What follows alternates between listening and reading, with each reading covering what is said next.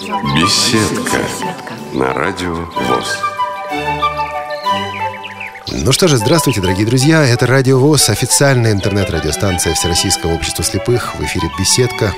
У микрофона Олег Шевкун. Рядом со мной в студии Игорь Роговских. Игорь, привет. Привет, Олег, привет, радиослушатели. Игорь, ну что, мы с тобой сегодня будем беседку вести. О чем спрашивать-то буду? Я тебя или ты меня, или как? А, я думаю, нам-то друг у друга особо спрашивать сегодня нечего. Да ну? Да, поскольку перед нами э, сидит человек, которому можно адресовать миллион вопросов, чем мы и займемся. Значит так, перед нами сидит живая легенда российского построссийского. Через час она оста... он останется живой легендой. Живой легенд.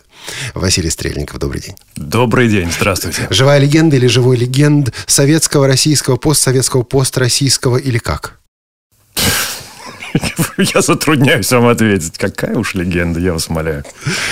Голос легендарный. Это уж чего не отнять, того не отнять. Это и MTV Russia или MTV Россия, тоже как не, не знаю правильно, как она называлась у вас. Это и э, радио, и навещание или Radio Moscow World Service. Это и Эхо Москвы, это и Радио 7, это и РЕН ТВ, это и Васи in the House, это и Russian Podcasting. Все ведь явно еще не все, да, Василий? Неужели все это я? Какой кошмар!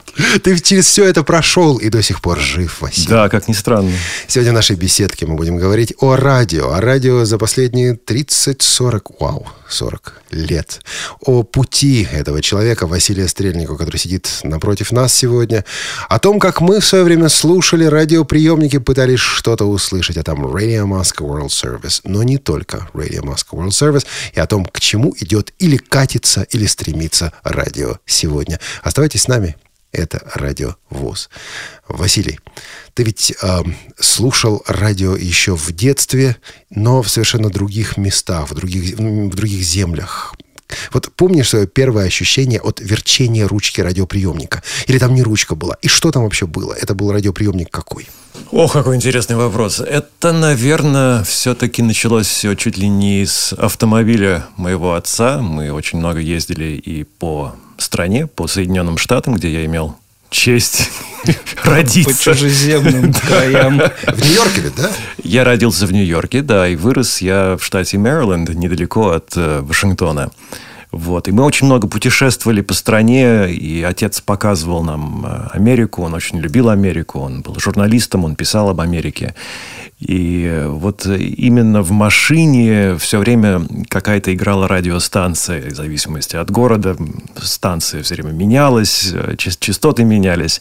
И вот, видимо, где-то здесь как раз и началась моя любовь э, к радио. Вась, но ведь твой отец был советским журналистом. Он ведь, по-моему, для «Правды» даже писал. Да, все правильно, ли? да. А, и он работал на вражеской, ну не совсем вражеской, на идеологически противоположной территории. И вот он возит тебя и твою сестру, советских детей, на машине и рассказывает им про Америку. И слушайте вы радио. И он вам что сказал, говорил, вот смотрите, как наши идеологические противники живут? Или вообще, вот как это было? Советский журналист, советская журналистская семья, живущая там, в той ситуации, видящая не ту лапшу, которую на уши здесь вешают, а то, что там происходит на самом деле. Вообще противопоставлялось ли как-то одно другому? Ну вот начнем как раз с того, что Борис Стрельников, мой отец, он не рассматривал Америку как вражеская территория. Он очень любил Америку. Он очень любил американский народ.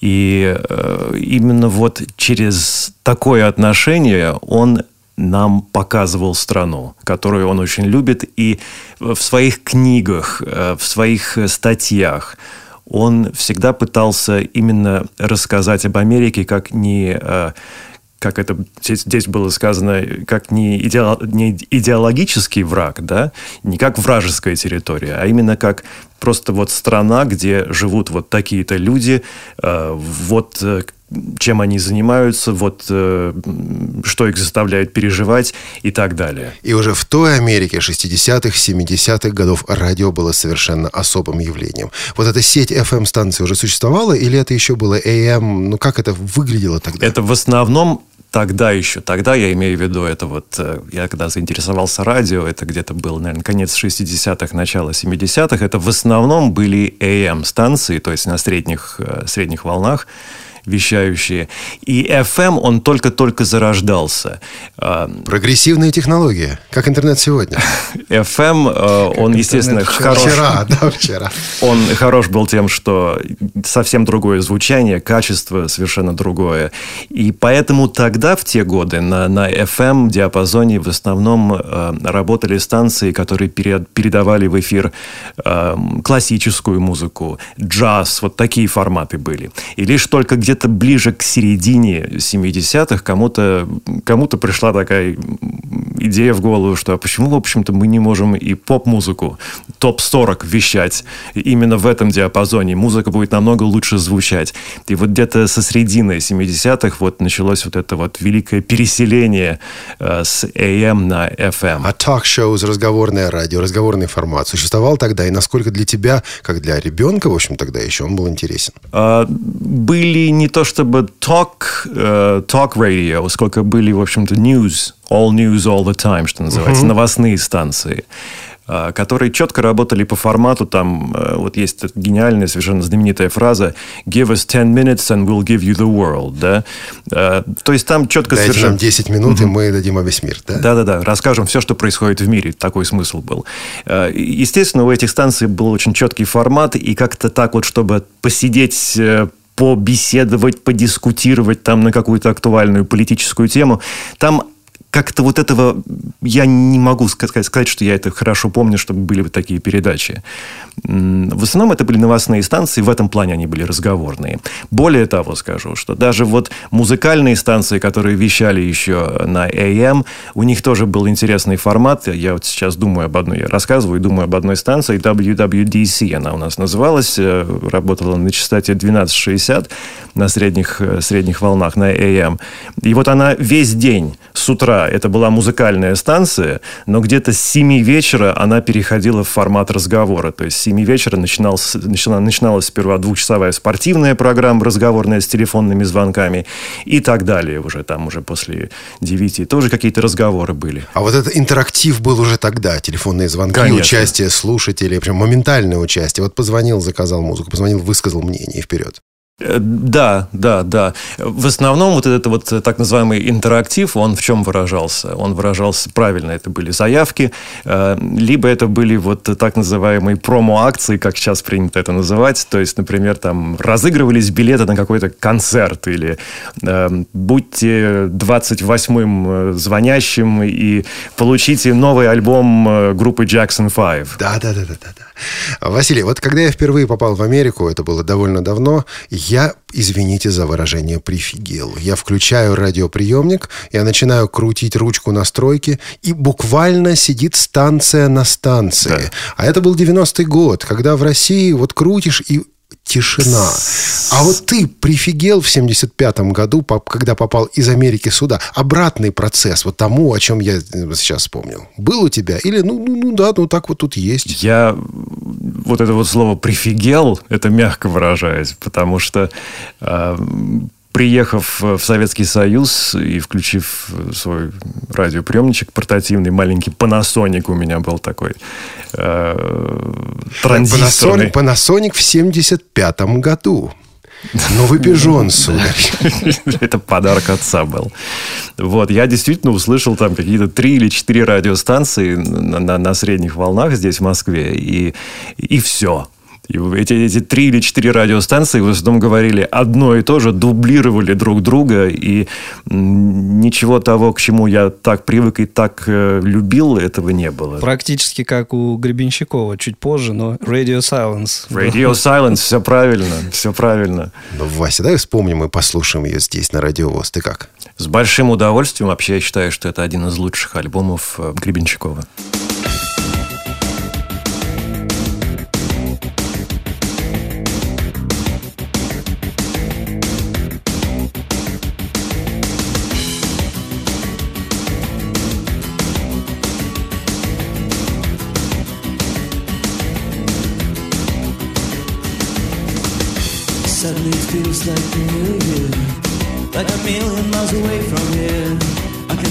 man alight here, although I can name it. But I can talk about a moonlight. I can talk about a wild child. You know that we're wild one dancing alone in the middle of the world.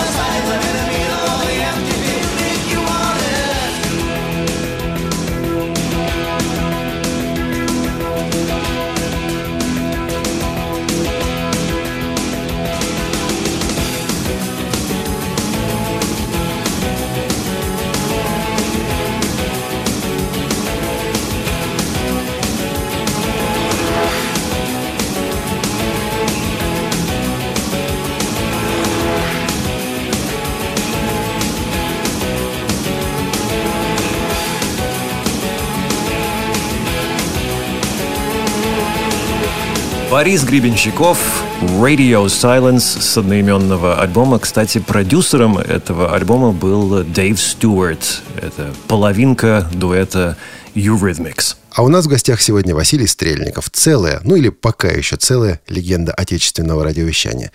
Здесь в программе «Беседка» на Радио ВОЗ. Вы слушаете Радио ВОЗ. Мы раскрасим мир звуками.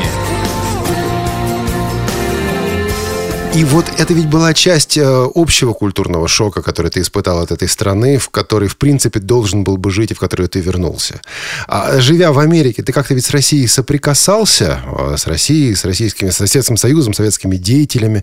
Или вот э, ты был, ну, в резервации, что ли, в такой, и потом вернулся сюда, а тут все совершенно неожиданно? На меня пытались воздействовать учителя в советской школе при советском Так, посольстве. так, так, ты учился в Америке в советской школе, советском посольстве? Я учился сперва в американской школе, потом меня перевели в советскую школу при посольстве, и вот там вот началось мучение или моя вот эта вот хроническая нелюбовь вообще к школе, к этой системе, ко всей. Это было...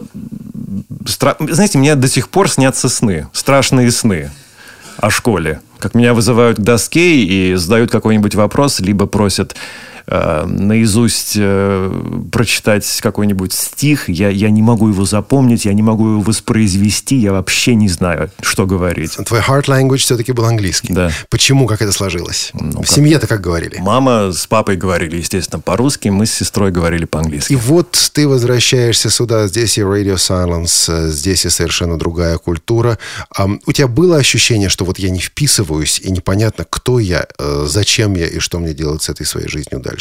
Ну, во- сперва я скажу так, что что касается радио, я всегда еще с детства, еще даже когда жил в Америке, я был уверен, что я когда вырасту, я буду работать на радио, я буду диджакеем. Когда я приехал сюда, я включил радиоприемник, AM 4 станции, FM вообще молчал. Диск Джокей не в чести. Ну так что, И это- нормальный такой челлендж, есть что развивать. И поэтому...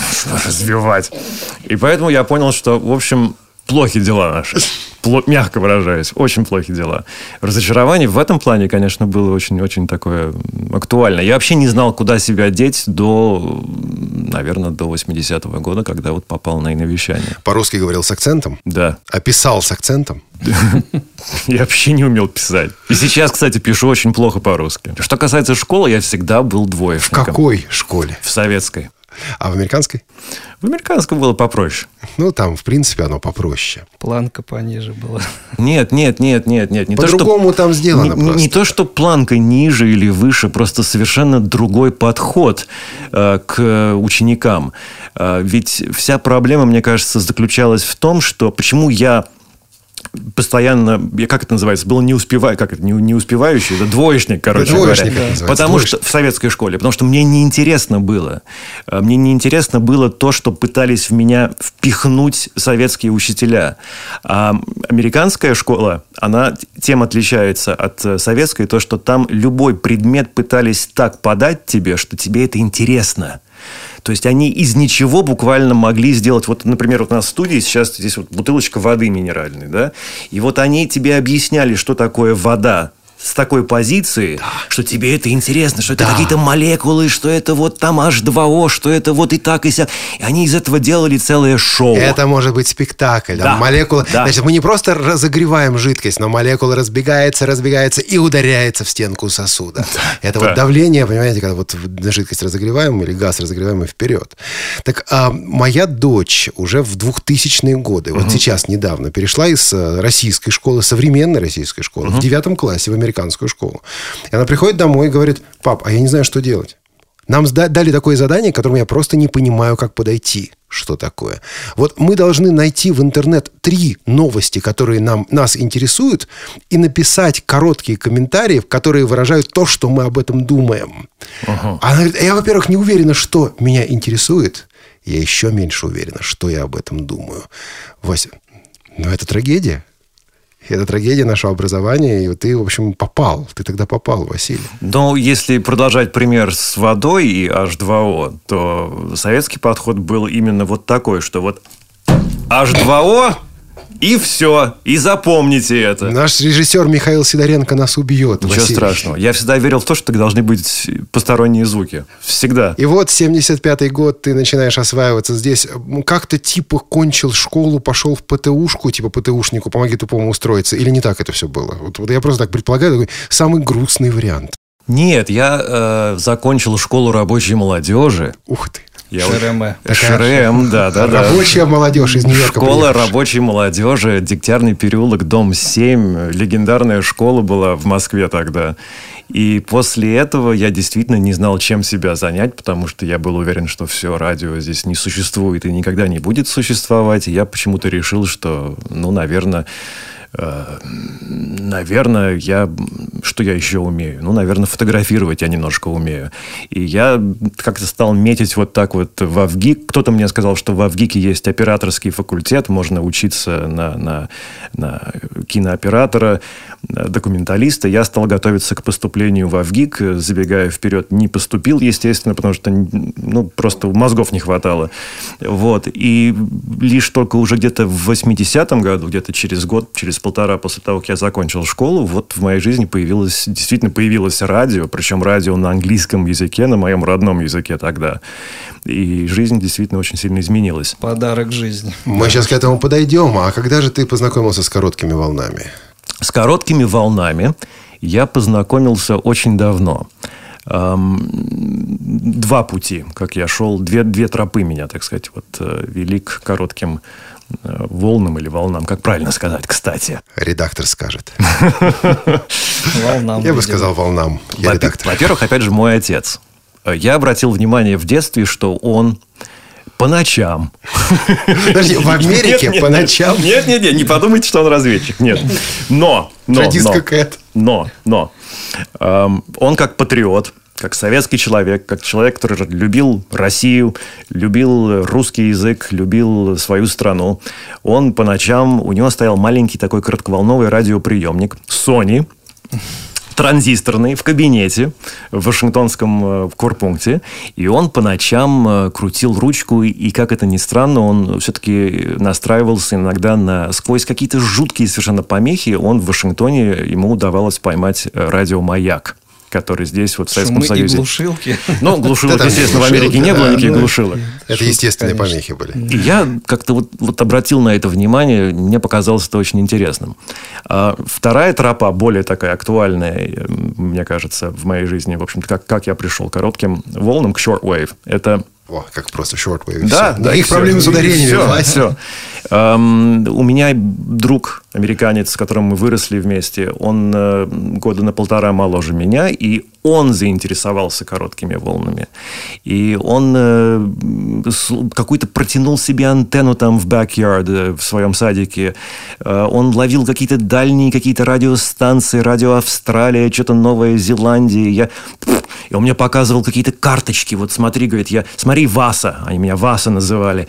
Эм, Васья не произносится по-английски. Это Васа. он QSL-ки получал. QSL. -ки. Он мне показывал, вот я написал на те же самые, там, скажем, Radio Netherlands, нидерландское радио. Вот я им написал рапорт о приеме. Что это такое, не знаю.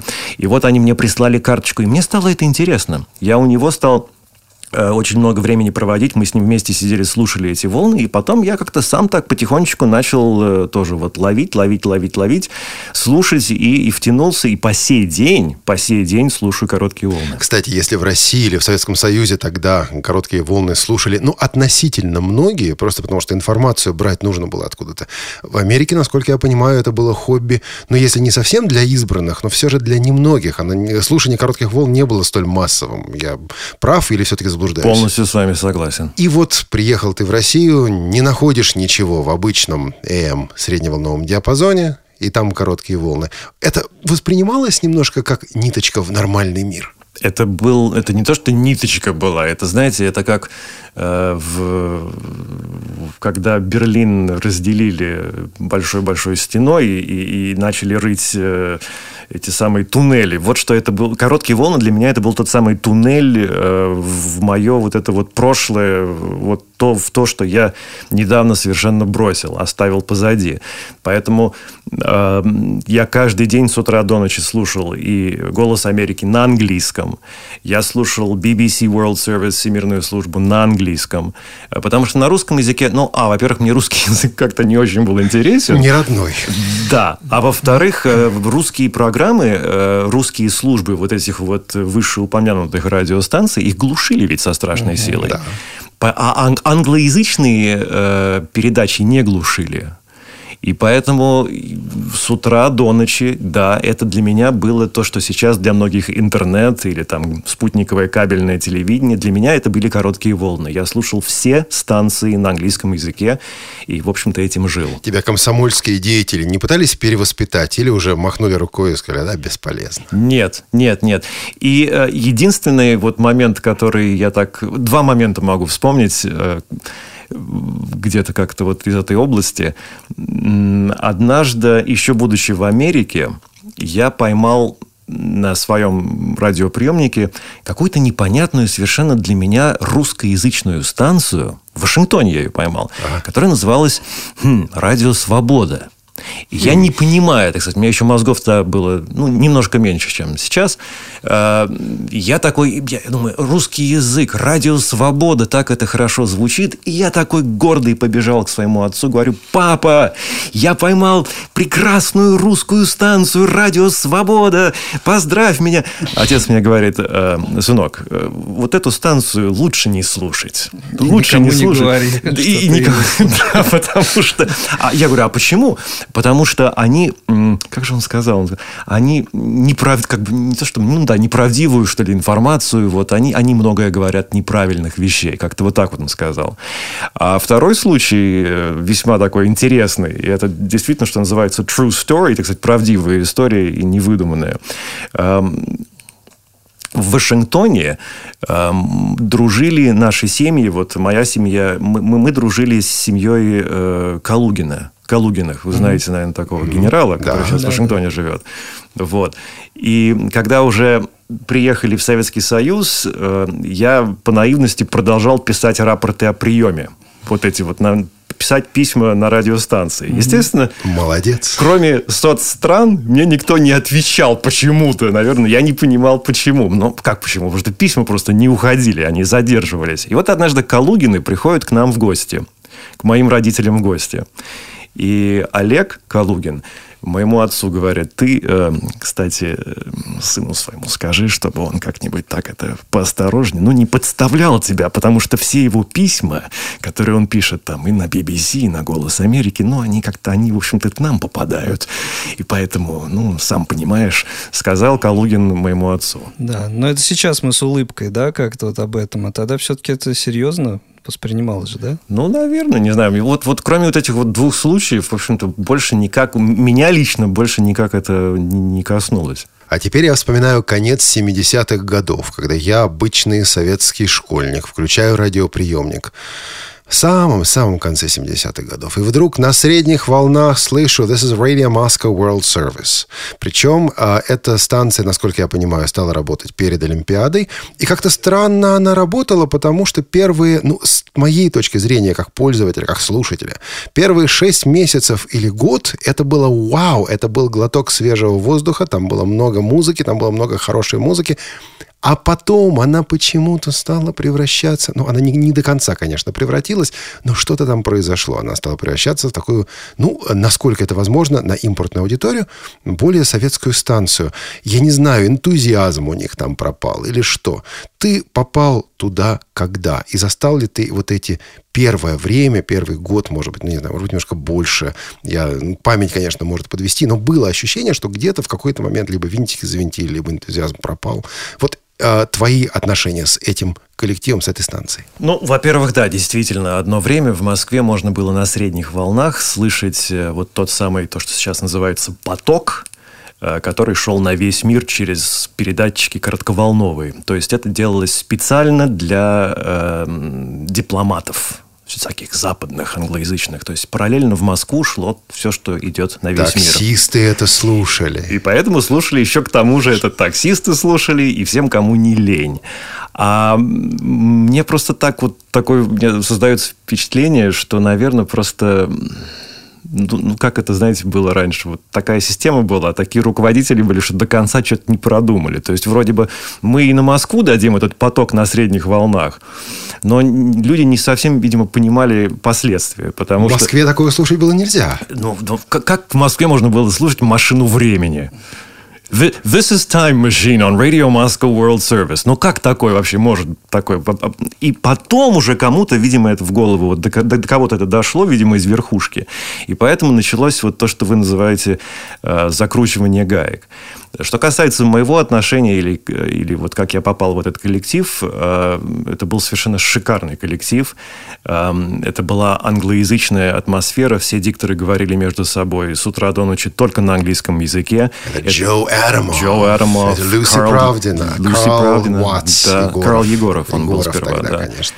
Да Вот, это, это было, э, это, знаете, это вот я 12 лет проработал на этой службе, и это, это были прекрасные 12 лет, это была отличная школа, и школа жизни к тому же, и, и Слушай, но тебе было 18 лет, морально Мне- неустойчиво, мне еще даже политически. 18 не было. Как они тебя туда взяли? все очень просто. Все очень просто. Они э, делали вот эту вот э, всемирную службу, э, всемирная служба московского радио на английском языке, что как это называется, калька BBC World Service. Ну да, типа как у них, мы тоже хотим. Мы тоже сделаем World Service. Если у BBC это называется World Service, мы тоже будем World Service. И это было круглосуточное вещание, и им нужны были голоса. Им нужны были дикторы или то, что принято называть носители языка. Мы с сестрой были вот эти так называемые носители. Поэтому, когда на- э, пригласили на пробы, или сейчас это говорят кастинг, то, прочитав какой-то текст, через 40 минут уже предложили постоянную работу. Ты не помнишь, кто проводил кастинг, а еще интереснее, кто с тобой потом занимался? Ведь все-таки этому дикторскому искусству тебя нужно было обучать. Еще как. Я помню, кто был за стеклом, когда я читал текст. Но это как бы, ну, это была девушка, у нас выпускающая была. Ага. Вот потом эту пленку, вот этот блин маленький отнесли э, главному редактору, он послушал. прослушку. Да, да, да. И он так послушал, сказал, отлично, берем. Вот и все. Мне еще не было 18 лет. Нормально. Да. И диплома, корочки тоже ведь не было. И мне все время говорили, э, Василий, но тебе нужно обязательно получить высшее образование. Потому что недопустимо, чтобы работал у нас диктор без высшего образования. Хотя все вышеперечисленные вами, и, и тот же самый, э, и та же Джо Адамов, и та же самая Люси Правдина, у них ни у кого не было высшего Да ну. образования. Да. А у них по жизни было. Слушай, Джо Адамов, это же энциклопедист. Это знаю, как он. ходячая энциклопедия. Это гениальный человек был. И ты начинаешь читать новости. Значит так, новости в твоем исполнении всегда отличались, во-первых, динамизмом, такая динамика прочтения. А во-вторых, ты ну, элементарно читал быстрее. Слушай, как тебе хватало выпуска, чтобы заполнить те 10 или сколько там минут, которые у тебя были? Там было у нас 10 минут 40 секунд, насколько я помню до сих пор. Мне кажется, что ты ведь это читал быстрее остальных. У тебя не получалось? Я говорю, ребята, новостей нет. А, Там была такая система, у нас э, бюллетень новостей состоял из э, первые там 4-5 новостей, это были самые главные, актуальные, потом уже такие менее важные, и последние 4, 5, 6 новостей, это уже были такие, знаете, ну, что называется... Ну да, когда больше ничего нет, а новости писать надо. Игорь, наш информационный редактор, это знает. Игорь. Не да, понаслышке. Да, да, типа там, я не знаю, в московском зоопарке произошло то-то. Вот, и вот такая вот, у нас был, это назывался резерв. И всегда в студии лежала папка с этим вот резервом, который можно было, в общем-то, в какое-то время можно было повторять, повторять. Поэтому, когда я читал новости, смотрел на часы и понимаю, что все, у меня уже закончился, так сказать, вот этот вот официальный запас, который нужно было донести слушателю, но еще у меня есть при этом две минуты, я быстренько открывал папку, и доставал оттуда вот этот вот повседневный. Подожди, так это прямой эфир был или это все-таки запись? Когда я пришел э, в, в 80-м, были прямые эфиры до 83 -го года. В 83 году закрыли прямые эфиры после там одного инцидента э, и возобновили эфиры, если я не ошибаюсь, в 88-м, кажется, да, вот так вот. Прямые эфиры, я имею в виду. А вот в этот период там все в записи шло. В 83 году Московское радио рано утром вдруг сообщило о советских неоккупантах, какое-то там было слово, в Афганистане. Да. А это, наверное, тот самый инцидент, после которого закрыли, если я правильно, да, опять-таки понимаю. Это диктор самодеятельность э, проявил или это там был заговор на Московском радио? Во-первых, давай вспомним, что же это конкретно было, что произошло. Забегая вперед, сразу скажу, что до сих пор, по сей день, очень много вопросов. Очень много. Это действительно до конца, так сказать, мне кажется, неизвестная история. Может быть, тот, кому надо, знает, но... У него ведь всегда был такой скромный голос у этого Данчева. Как бишь его звали, не помню. Владимир Данчев э, был диктор. Был диктор на вещании. На английском языке На английском языке работал с нами вместе. Вот за таким же столом мы с ним сидели, часто читали вместе какие-то программы.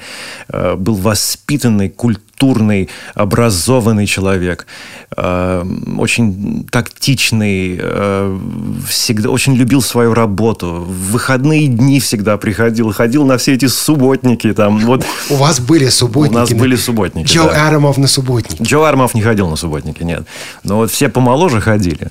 А, И в какой-то момент, э, вот, вот это вот одна из загадок, что с ним случилось? Заговора не было никакого, о котором вы выше сказали. В этом я уверен.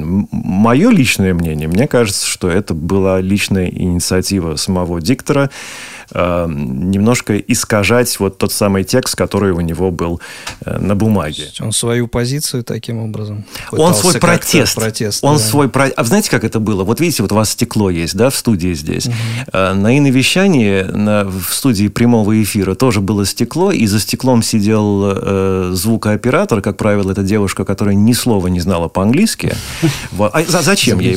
Да, а ей не нужно, потому что у нее задача была просто вот по отмашке, по сигналу запу- запустить, выключить микрофон и запустить э, пленку. А выпускающий редактор? Вот. И сидел так называемый контролер. Он назывался контролеры, как правило, были студенты, иньязовцы, практиканты, эм, большинство из них, э, которые вот тоже сидели, просто у них была, э, был текст русский, И они по русскому тексту следили за тем, чтобы э, все, что, на, все, что произносит диктор в эфир, соответствовало. Да, да, да.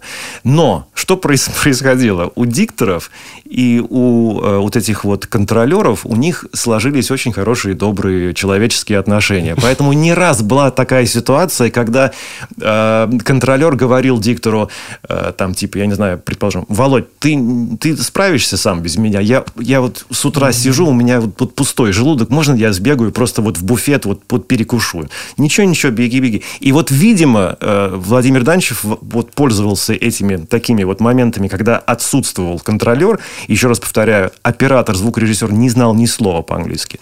Э, И, и- и он вот менял некоторые фразы, он просто менял. Ввиду того, что это был типичный хороший советский бардак, оказывается, вообще это никто не слушал из начальства. И поэтому Данчеву удалось вот так вот э, коверкать новости на протяжении э, какого-то времени. Не, не просто того самого одного утра, о котором вы То говорили. есть тогда это только вскрылось просто. Это просто момент. утром однажды пришел э, дежурный э, редактор новостей, э, пришел на свою смену, пошел в телетайпную, тогда еще не было интернетов, вот там...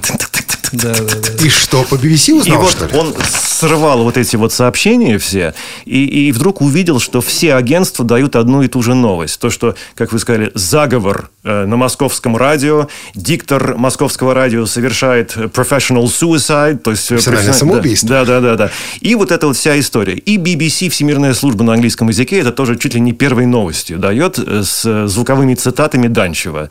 И Получается так, что э, дежурный редактор узнает о том бардаке, который творится на иновещании, из сообщений э, вот, международных новостных агентств. И от BBC тоже. Как сложилась судьба самого Владимира? Вы знаете, это очень грустная история, если честно. Э, Ну как, ну, в советские времена за него, естественно, взялась э, знаменитая на всю мир советская психиатрия. Вот, его начали, его начали лечить, и его так хорошо лечили, в кавычках, что он э, через какое-то время перестал э, признавать своих родных, и маму, и папу, и сестру, и и поэтому это действительно все очень грустно. И... э, Но в то же самое время он, как, он же член партии был. Ой. Там у них какой-то устав есть, в котором сказано, что вот если э, член партии выбывает по болезни, если его вылечат, его обязаны восстановить на рабочем месте и чуть ли не восстановить в, в рядах партии. Ух ты как! Да, да, да. Его лечили очень долго в Ташкенте.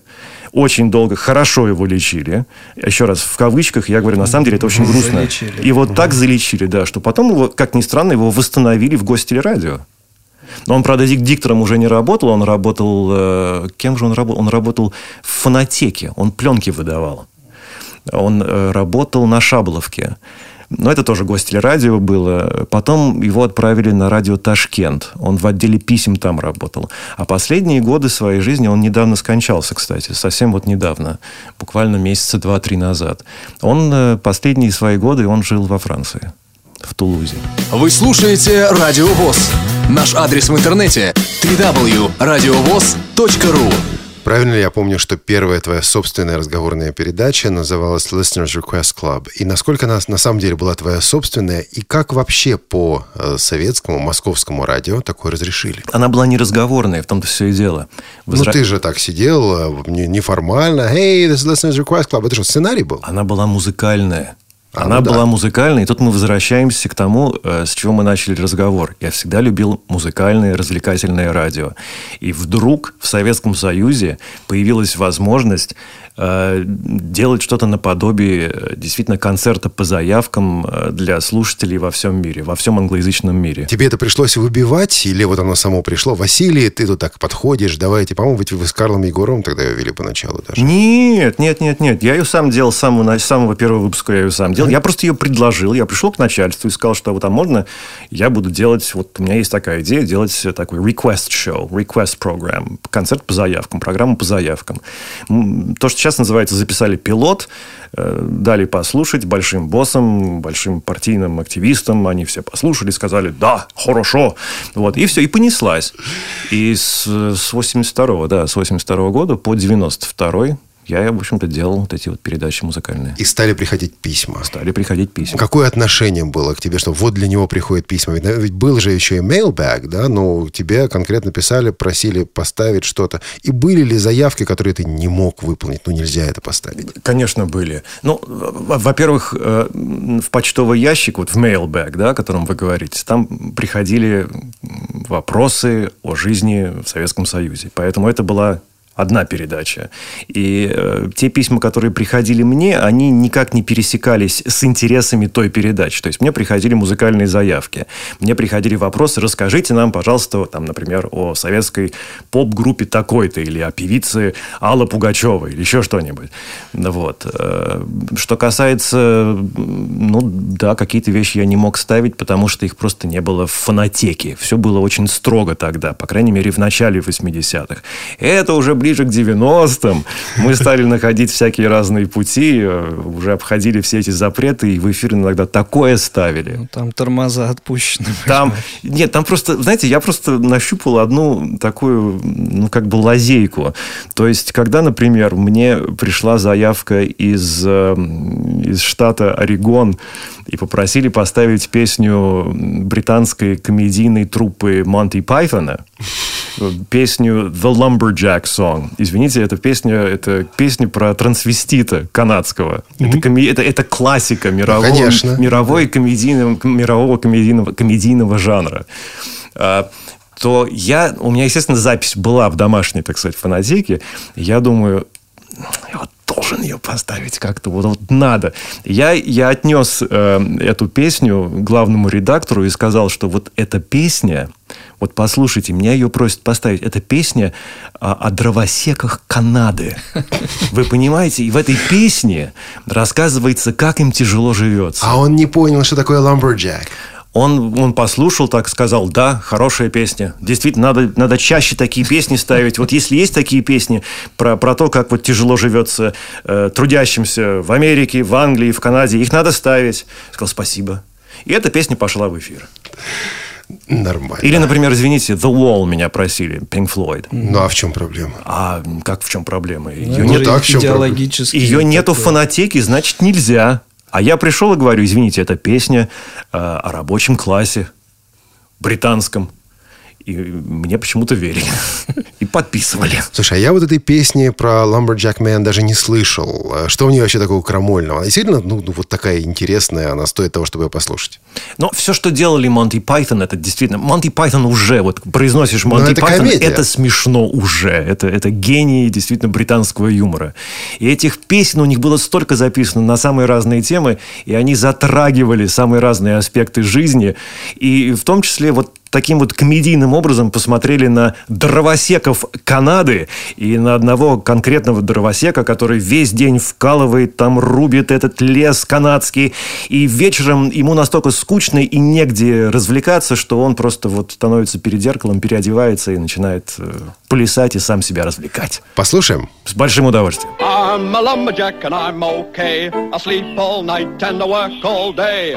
He's a lumberjack and he's okay. He sleeps all night and he works all day. I cut down trees, I eat my lunch, I go to the lavatory. On Wednesday I go shopping and have buttered scones for tea. He cuts down trees, he eats his lunch, he goes to the lavatory. On Wednesday he goes shopping and has buttered scones for tea. He's a lumberjack and he's okay. He sleeps all night and he works all day. I cut down trees, I skip and jump. I like to press wildflowers. I put on women's clothing and hang around in bars. He cuts down trees, he skips and jumps, he likes to press wildflowers. He puts on women's clothing and hangs around in bars. He's a lumberjack and he's okay. He sleeps all night and he works all day. I cut down trees, I wear high heels, suspenders and a bra. I wish I'd been a girlie just like my dear papa. I cuts down trees, I wears high heels, suspending handlebars. I wish I'd been a girlie, just like my dear papa.